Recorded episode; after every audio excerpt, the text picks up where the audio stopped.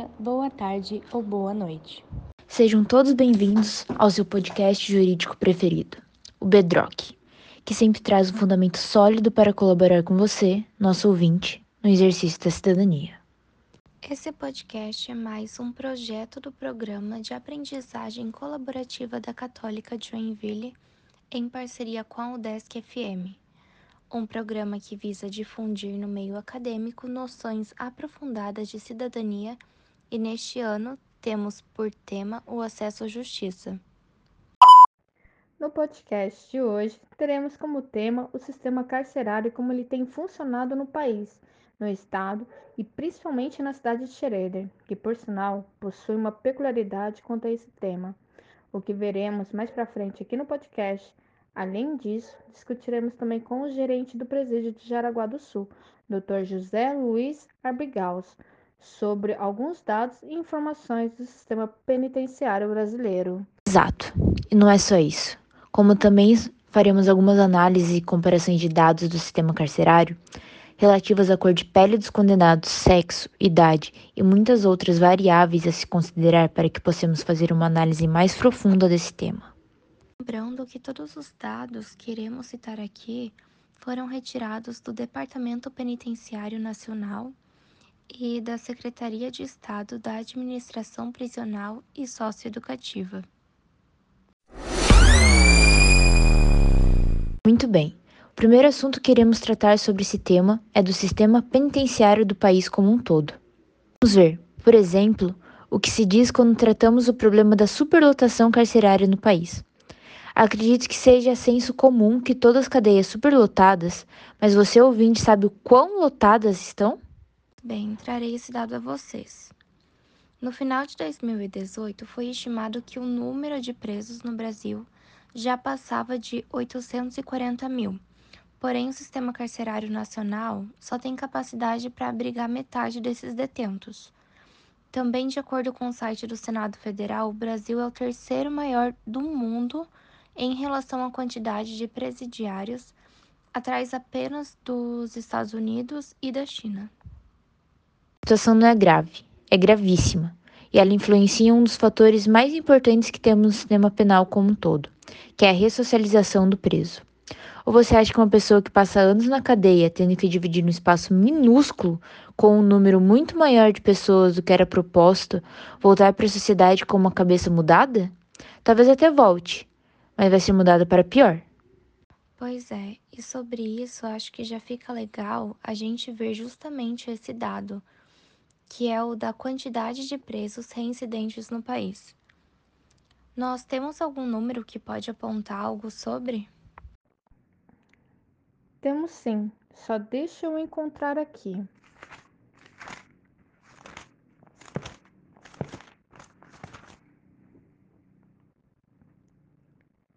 Então, sobre esses reincidentes, segundo dados de pesquisa do Conselho Nacional de Justiça, CNJ, e do Instituto de Pesquisa Economia Aplicada, um em quatro condenados volta a cometer crimes após sair da prisão. Vamos citar mais algum fato sobre eles. De acordo com o Departamento Penitenciário Nacional DEPEN 2014, 70%, 75% dos encarcerados têm até o ensino fundamental completo um indicador de baixa renda, e entre os presos, 61,7% são negros ou pardos, sendo que somente 53,63% da população brasileira tem essa característica. Muito bem, agora sobre os dados do nosso estado, Santa Catarina. Então, sabia que pelo que eu pesquisei antes da gente vir aqui, comparando com o restante do nosso país, os dados do estado são surpreendentemente bons na verdade. Isso comparado ao Brasil, porque apesar disso continuam sendo preocupantes. Por exemplo, olha esse dado que eu vi no site do G1. O sistema prisional catarinense, agora na pandemia, está com 24,1% acima da capacidade dele. Que curioso, né? O dado ao mesmo tempo é bom e ruim. Sim, esse é um dos temas daqueles, bem complexo. Mas vamos terminar de falar sobre os dados de Santa Catarina para que a gente possa ir para Xereder, quando vamos chamar o nosso entrevistado para esclarecer algumas coisas para a gente. Bom, No sistema prisional catarinense, segundo um estudo recém-publicado pelo Departamento Penitenciário Nacional, o DEPEN, observamos que Santa Catarina está em primeiro lugar no ranking dos estados que promovem a ressocialização pela oferta de trabalho. Cerca de 43% dos apenados exercem alguma atividade laboral nas unidades prisionais. Atualmente, são mais de 6 mil presos trabalhando e 1,5 mil estudando em unidades prisionais de todo o estado. Em Santa Catarina, após o acontecimento da pandemia, houve um grande aumento de números de presos, sendo que temos 23.315 mil presos para 18.400 mil vagas. Atualmente, isso causa uma superlotação de 26,7%. Dados do DEPEN de 2019 trazem que a maioria dos presos tem entre 35 a 45 anos, com a maioria dos presos sendo branco, com 13.325 presos, com 11.516 presos com ensino fundamental incompleto. Acabamos com os principais dados do estado, certo? Agora vamos falar da cidade e sobre ela devemos citar um fato curioso. O município de Xereder, por ser um município muito pequeno, os presos das cidades são encaminhados, na verdade, para a cidade de Jaraguá do Sul. Portanto, quando citamos os dados relativos ao sistema carcerário de Schroeder, na verdade, estamos nos referindo aos municípios de Jaraguá do Sul. Agora que acabamos essa série de dados relevantes, podemos chamar alguém que possui uma grande bagagem de informações sobre o tema. Ansiosos? Vamos então à nossa entrevista.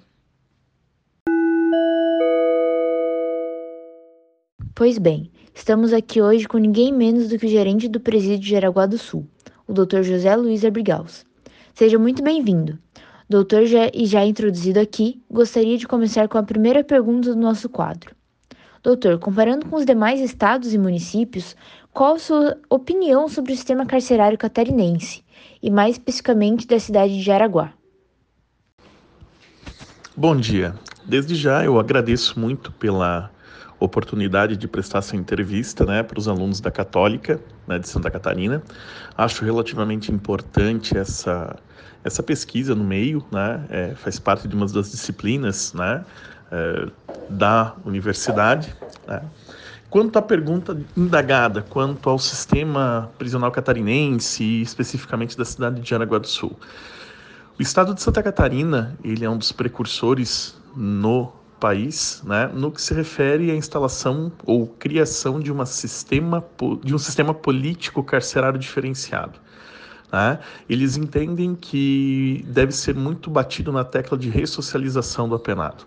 Claro, o Estado nos últimos anos, né, vamos imaginar nos últimos oito anos precisamente, sofreu um investimento relativamente grande no que se refere à construção de novas unidades, é, concurso público, né? mas assim mesmo a gente sabe que nós não atingimos a, a, a plenitude em garantir né, a não superlotação das unidades, mas ainda assim Santa Catarina ela tem um diferencial comparando com os demais estados. Estamos longe de ser perfeitos, mas ainda há essa situação, né? há essa diferenciação. Especificamente na cidade de Jaraguá do Sul, né, nós temos um diferencial que seria o envolvimento da sociedade, né, a, a famosa parceria público-privada, né, no, no presídio regional daqui. Né? Nós temos investimentos acompanhados do Poder Judiciário, do Ministério Público, né, que sempre se preocupam, a própria a sociedade como um todo se preocupa nesse sentido. Eles sabem que em algum momento o apenado que cumpre pena aqui vai sair, né, e a gente tenta ressocializar.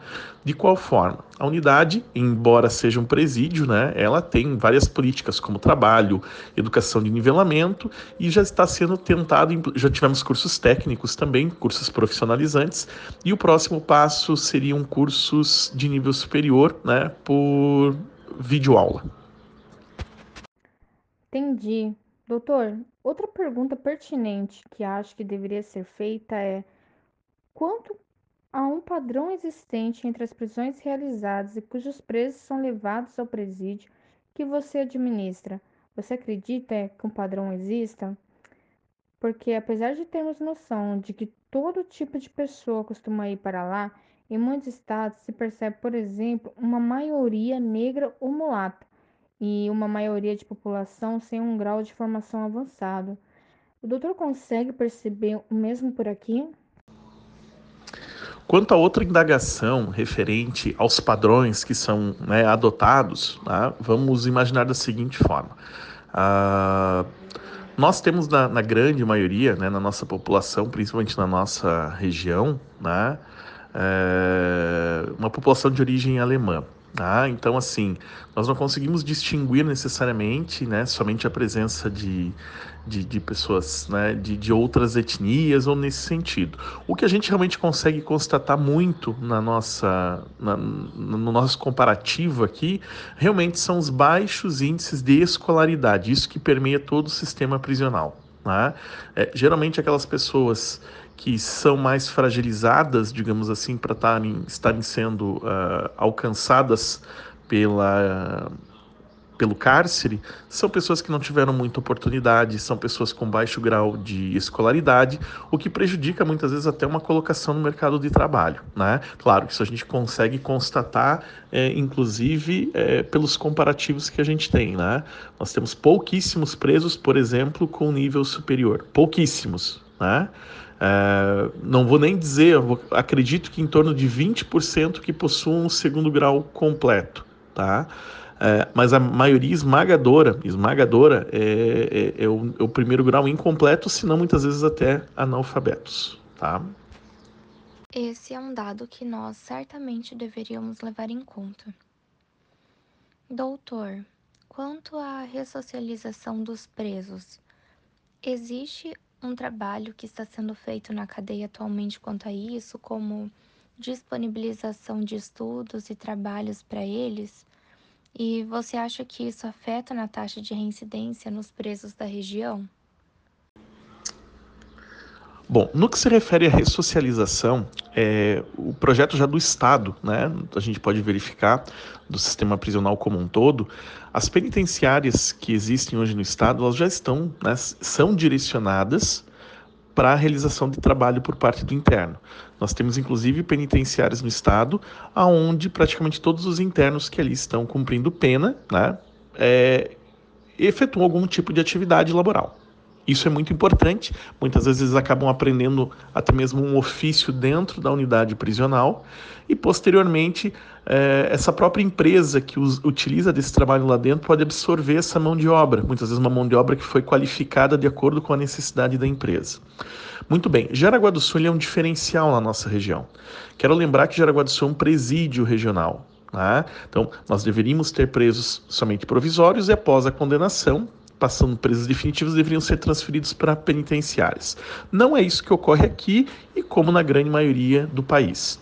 Mas ocorre que Jaraguá do Sul, em que pese seja um presídio, a gente tem mais ou menos aproximadamente 50% da população carcerária trabalhando. Tá? Isso, isso realmente é um diferencial. É, outro projeto que aí sim é, é do Estado todo e, e Jaraguá do Sul acaba se beneficiando é a questão do estudo, né?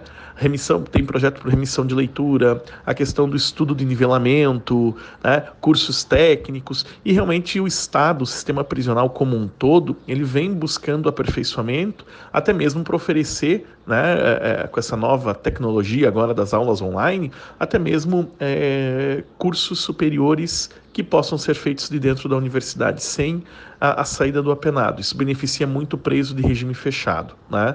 É, em que pese o apenado do regime semiaberto ele possa ter essa autorização para estudar né, num, num, outro horário, né?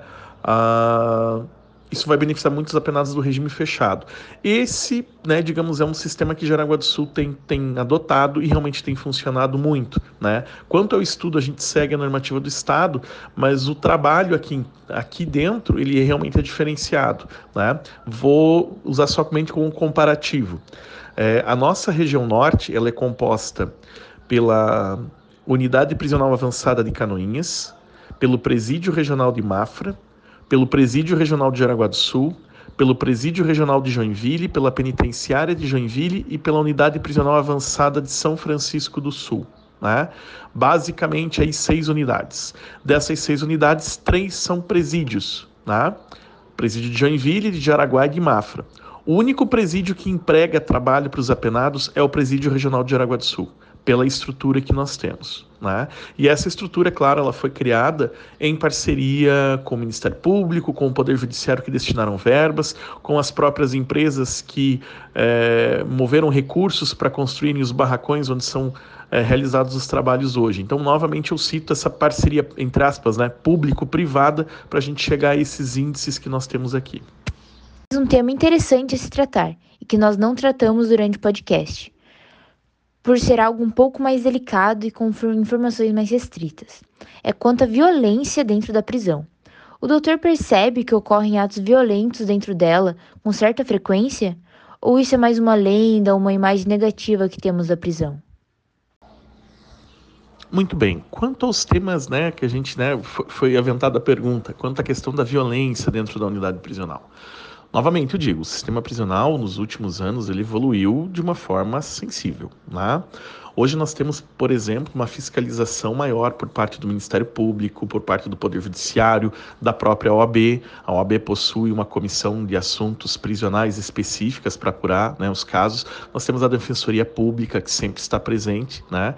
Eu acho muito importante em Jaraguá do Sul, assim, a gente tem a, a, a gente né, é, acaba, eu não vou dizer sofrendo, mas a gente acaba recebendo a fiscalização do juiz da execução, do promotor da execução, do defensor público, da comissão de assuntos prisionais e eu acho isso extremamente importante. Quando a gente fala de violência dentro né, do, do sistema prisional, é, claro, nós possuímos procedimentos de segurança que quem analisa de fora pode imaginar que isso é um ato violento ou algo nesse sentido, mas não é. Né? Ele tem toda uma, uma, uma roupagem que está, inclusive, prevista em manuais, tá? É, mas é óbvio que aquela violência que a gente ah, o preso apanhou do servidor, não, isso não existe. Né? A gente tem muitas vezes situações em que o apenado se rebela, né? é usado o uso progressivo da força, desde a voz de comando, e se, quando essa situação ela foge de controle, é, a, o uso progressivo ele é utilizado. Mas são raros os casos, raros, pelo menos em Jaraguá, que a gente né, tem que, que, que tomar uma atitude mais enérgica nesse sentido com o apenado. É, os apenados têm um comportamento relativamente bom em Jaraguá do Sul no que se refere à prática dos procedimentos, né, no que se refere à, à, obediência, ao comportamento, e isso também auxilia muito para que os próprios servidores que ali trabalham né, possam agir com, com, com, com calma no procedimento, né, com, empregando sempre a técnica. Isso eu quero frisar muito. Né? Muitas vezes as pessoas estão de fora é, não sabem que aquele procedimento que está sendo empregado já vem aquilo como um ato violento ou algo nesse sentido, sem saber né, que aquilo é um procedimento, inclusive adotado dentro da normativa nacional e estadual. Né? Isso a gente tem que deixar muito bem destacado. Né? É, é óbvio que se o apenado colabora, ele né, uh, uh, respeito aos procedimentos, não há por que né, ter uma possível uh, utilização do uso progressivo da força. Não há essa necessidade. Inclusive, os nossos órgãos de fiscalização são bem atuantes nesse sentido. Sempre quando que acontece alguma anomalia, digamos, ou alguma anormalidade, todos eles são informados, Defensoria Pública, Ministério Público, Poder Judiciário, né? Mas, com, novamente, eu vou, vou frisar, essa política que é adotada em Jaraguá do Sul, ela é uma política que ela tem se demonstrado correta. Né? O, o, sistema prisional catarinense como um todo adota, e aqui a gente conseguiu impingir um ritmo maior ainda. E a gente vê uma diferença muito grande do apenado que, que cumpre pena aqui com os demais, com algumas unidades do Estado. A gente consegue ter um controle um pouco maior. Reflito dessa forma, inclusive, que o trabalho e o estudo são essenciais para a gente chegar nesses patamares. Tá? Mas quanto essa violência que é alardeada, inclusive em alguns filmes, tenho certeza isso não ocorre, até porque a responsabilização hoje dos servidores ela é muito muito rápida, né? É, hoje praticamente a gente tem câmera em todos os locais.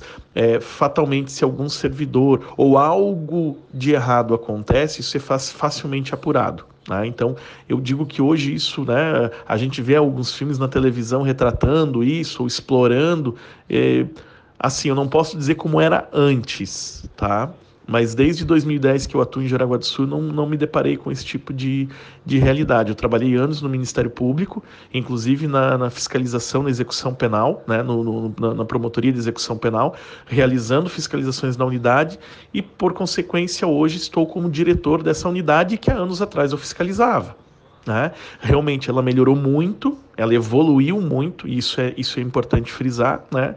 mas quanto a esse tema, eu acho que é, seria assim desmedido a gente dizer ou apontar que há violência no sistema prisional. Né? Eu acredito que isso não exista mais hoje. Né? E também não posso dizer como era antigamente. Eu entrei no sistema em 2014, nunca me deparei com situações como essa. E para finalizar, uma pergunta não tanto a título informativo, mas sim a fim de colecionar sabedoria, que também é um dos objetivos do nosso podcast. Será que você teria alguma mensagem, algum ensinamento que você aprendeu ao longo dos anos trabalhando nessa área? Porque certamente alguém como você já deve ter visto de tudo num lugar desses e, se tem, poderia compartilhar conosco? Muito bem, vamos imaginar assim, eu, eu não, não, é que eu, a gente sempre pode adquirir mais experiência, né? Foram ao longo de um pouco mais de seis anos que eu tive a oportunidade de trabalhar como assistente de promotor de justiça aqui no estado. Os últimos quatro anos em Jaraguá do Sul, né, na área criminal. Então, assim, é, eu tive a oportunidade de ter um contato bem diferenciado no que se refere à área criminal. Né? Desde o oferecimento da denúncia, todas as persecuções dentro do processo, até chegar a uma condenação, posteriormente acompanhando a execução penal e finalizando a execução. Então, assim, desde o nascimento né, através da denúncia, do recebimento da denúncia, do processo, até mesmo a extinção da punibilidade pelo cumprimento da pena já na execução penal. Né? Então, a experiência nesse sentido ela, é um, é, é ela foi bem gratificante. E recomendo, quem puder fazer estágio, tá, faça, é, é, é importante. Né? Eu, eu, eu, tive a grata satisfação, o grato privilégio de, desde o segundo semestre, de fazer estágio na, na, na faculdade e isso poder acrescentar bastante no meu currículo. Né? Então, assim, vamos dizer, um conselho. Quem puder estar fazendo estágio, poder ter contato, seja dentro do escritório da advocacia, seja em cartório, seja na delegacia, seja num presídio, que nós temos, né, setor penal ali, que o pessoal pode fazer estágio, né, no fórum, trabalhando com juiz, independente de ser esfera civil, criminal, tributária, né, é, eu acho importante esse contato. A gente já começa a, a selecionar, a você direcionar com aquilo que você gosta de trabalhar. Né? É, e assim, né, pessoal? Conhecimento nunca é demais. Compartilhar experiências nunca é demais.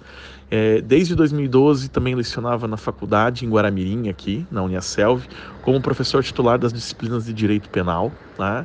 Isso sempre me forçava a estudar um pouco mais, correr atrás de algumas coisas, que também foi muito gratificante. É, eu aprendia mais com os meus alunos do que muitas vezes acreditava que conseguia transmitir para eles em questão de ensino. Mas isso por quê? Porque você se coloca à disposição de compartilhar as informações, compartilhar muitas vezes aquele pouquinho que você tem é, com os demais. Isso não tem preço. Ah, isso cada vez mais deveria ser feito. A gente ainda vê alguma restrição muito grande nesse sentido, mas deveria. Né? A gente vê que isso deve ser feito. Eu acredito, inclusive, que aquilo que deu certo né, sempre deve ser compartilhado, pode ser aprimorado. Aquilo não é um, um, um algo que não, não, não pode mais ser melhorado, aquilo não é um projeto pronto e acabado, ele sempre pode sofrer melhoria, mas deve ser compartilhado. Né? Eu digo isso porque a experiência de Jaraguá do Sul é muito compartilhada em outras unidades. Né? A gente já foi também buscar é, é, experiências em outras unidades que a gente aplicou em Jaraguá, para a gente ver como a gente não é dono da verdade, não tem absoluta certeza. Né? Mas o importante é sempre não se colocar numa zona de conforto né? e sempre estar correndo atrás de algo diferente. Tá? Já no sistema prisional desde 2014, então nós temos aí seis, sete anos, vamos dizer assim, tá? algo nesse sentido aí que eu já estou. Uh, eu vi uma melhora significativa, tá? um crescimento do departamento. Uh, enfim, é, foi, foi, algo assim que ainda a gente vê que está sendo uma construção constante, né? É, a, a, secretaria está sendo muito bem administrada pelo atual secretário Leandro Lima, que já esteve no cargo há muito tempo, né? está no cargo há muito tempo. Opinião minha, ele vem fazendo um bom trabalho da administração. Nós temos que entender que envolve em questões políticas, né? uma política nacional também, e não é muitas vezes tão fácil. A gente muitas vezes acaba é, ficando. Uh, uh, refém de algumas situações administrativas, né? Que não é, é, diferente do sistema privado, que a gente pode fazer do jeito que a gente quer, né? É, trabalhar com administração é um pouco diferenciado. A gente tem que sempre ter cautela para ver se aquilo que a gente está fazendo está respaldado legalmente, se é moralmente aceito, se está dentro da legalidade, né? Princípios de economia, de publicidade, de eficiência. Então, é, é, ao mesmo tempo que consegue entregar uma qualidade maior, né, sem que haja vícios, também um pouco mais restrito. Tá? Mas eu, eu vejo aí, né, vejo como um todo uma diferença muito grande nesse sentido. Tá? A gente consegue realmente implementar, não 100%, mas de uma forma é, é, interessante o que, se, o que se é adotado hoje no sistema prisional nacional. Né? É claro, Santa Catarina é pode evoluir muito mais, pode, pode. Para isso a gente precisa de investimento. Os investimentos estão, né, de certa forma chegando. É claro que a gente sempre pode dizer que poderia ser mais, mas a gente não está sendo é, não está sendo totalmente relegado nesse sentido, né, deixado de lado. É, enfim, é, eu agradeço muito pela participação, né, pela, pelo, pelo pelo contato, pelo envio do, do formulário para a gente poder responder essas questões. Me coloco à disposição. A docência sempre foi algo que eu gostei, gosto de fazer. É, por questões pessoais, até mesmo para poder gerir de uma forma mais adequada a unidade prisional, eu me afastei da universidade, né? mas quem sabe lá na frente a gente retorna é, e me coloco à disposição tá certo? Desejo um ótimo final de semana a todos, para aqueles que vão poder ouvir esses questionamentos.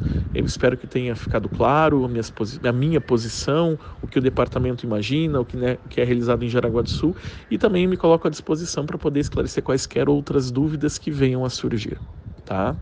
Mais uma vez, muito obrigado e uma ótima semana a todos. Ficam aqui registradas as palavras do Dr. José Luiz Abrigaus e sua ilustre presença no nosso podcast. Agradecemos muito pela sua participação, doutor. Pois bem, esperamos que toda essa discussão possa ter aberto alguns novos horizontes para vocês sobre a situação do sistema carcerário que nos envolve.